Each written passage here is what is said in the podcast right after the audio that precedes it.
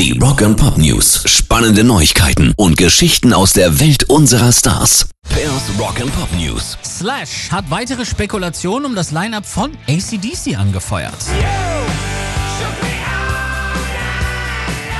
Ich halte Phil Rudd für einen der besten Schlagzeuger aller Zeiten, sagt er. Immer wenn er gerade nicht in der Band war, war ich enttäuscht.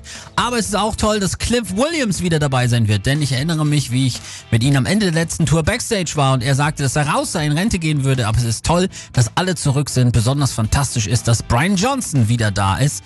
Es wird nicht ganz klar, ob Slash selbst jetzt nur von Gerüchten ausgeht oder möglicherweise doch Insiderwissen besitzt. Immerhin war ja sein ganzen Roses Kollege Axel Rose ja Johnsons Ersatz. Offiziell haben sich ACDC trotz ja aussagekräftiger Fotos mit den versammelten Bandmitgliedern und weiteren Aussagen von Insidern immer noch nicht zu ihrer Zukunft geäußert.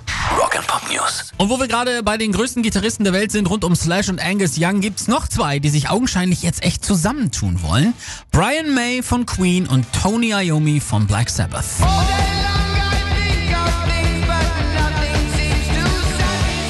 Seit sechs Jahren denken sie schon drüber nach. Jetzt haben sie es durchgezogen und ein Bild mit einer Boombox gezeigt und schreiben drunter, schwer am Arbeiten, wir haben schon über 500 Riffs. Also diese beiden Gitarrengötter und Songschreiber zusammen, das kann ganz groß werden. Pairs Rock and Pop News.